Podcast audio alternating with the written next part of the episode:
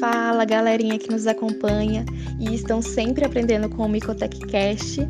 Eu sou a Juliana, mestrando no Laboratório de Micologia Médica da UEM, e sejam todos bem-vindos ao 31º episódio do podcast da Micotech.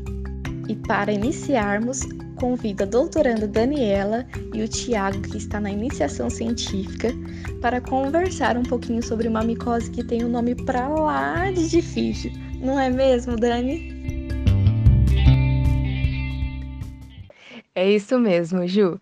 E pessoal, desafio vocês a falarem esse nome sem travar a língua. O tema de hoje é a entomoftoromicose. Alguém já ouviu falar?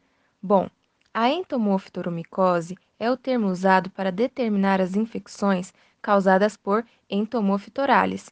E como já foi explicado no podcast anterior, o termo zigomicose sofreu uma divisão e hoje as infecções causadas por fungos das ordens Mucorales e Entomophthoralis foram separados taxonomicamente.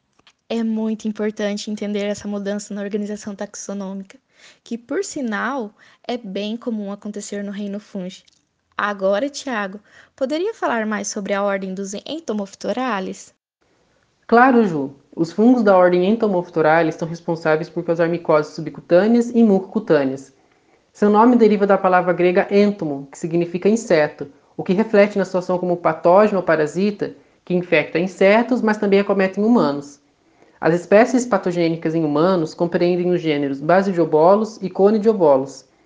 Dentre o gênero Basidiobolus, a espécie Basidiobolus ranarum se destaca como o principal causador da basidiobolomicose.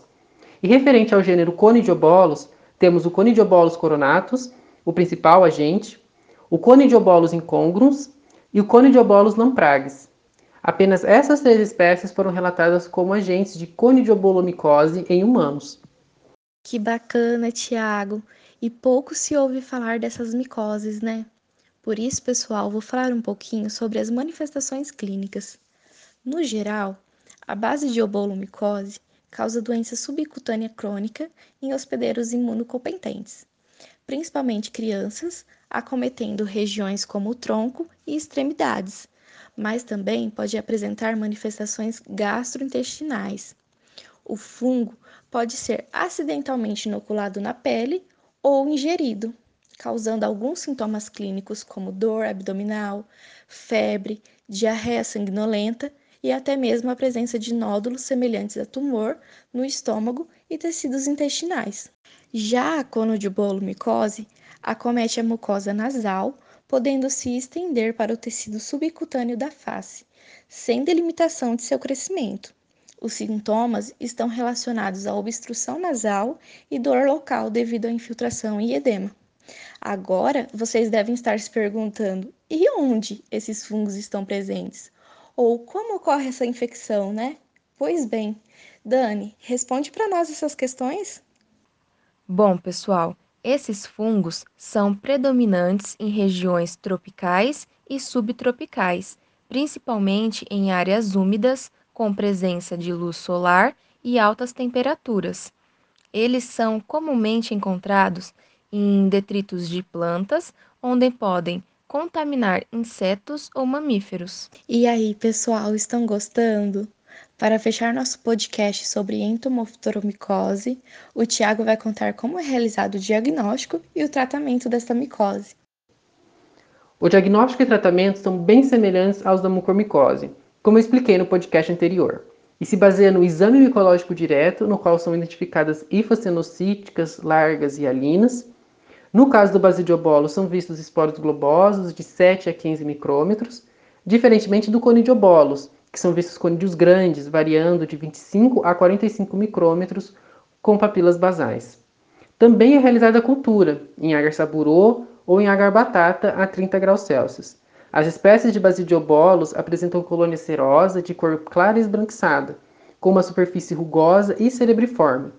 Já o conidiobolos possuem colônias serosas, pulverulentas, de cor bege tendendo ao marrom, de aspecto rugoso e cerebriforme. O histopatológico também auxilia no diagnóstico dos fungos da ordem Entomophthoralis. As hifas largas de paredes finas, sem septação, são encontradas associadas com um infiltrado inflamatório muitas vezes característico de granuloma. E o tratamento se baseia na remoção de nódulos e na administração de medicação antifúngica. Geralmente são utilizados aí derivados azólicos orais, como é o caso do cetoconazol, e poliênicos, como é o caso da flutericina B.